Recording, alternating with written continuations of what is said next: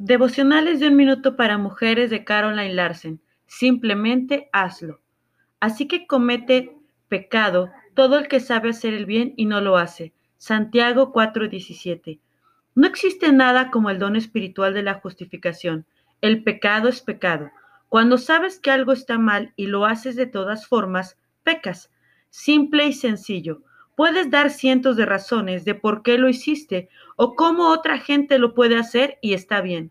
Pero si Dios te ha dicho en tu corazón que eso no es lo correcto para ti, entonces no lo hagas.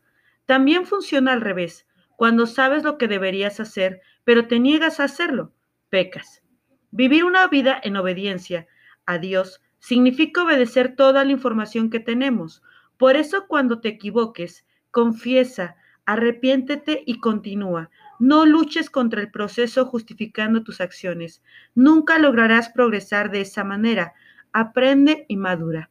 Cierra tus ojos por un momento y medita en esta lectura.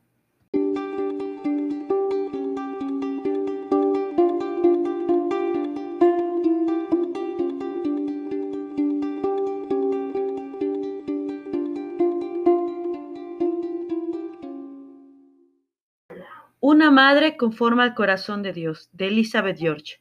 ¿A quién sirves? Hay tiempo para todo, pero ¿qué quieres lograr exactamente? El secreto es quitar del camino las cosas triviales, y no es tarea fácil. Me encanta la vehemencia con la que habló el apóstol Pablo en Hechos 27-23, del Dios a quien pertenezco y a quien sirvo. ¿A quién sirves? Como mujer con una misión, Empieza por considerar seriamente y en oración el valor de todo lo que haces en tu lista y el mejor momento para hacerlo.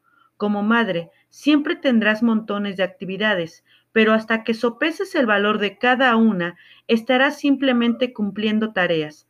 Haz este cambio en tu forma de vivir el día y te garantizo que tu agenda cambiará en gran manera. Descubrirás el propósito de Dios para los preciosos minutos de tu vida. Oremos.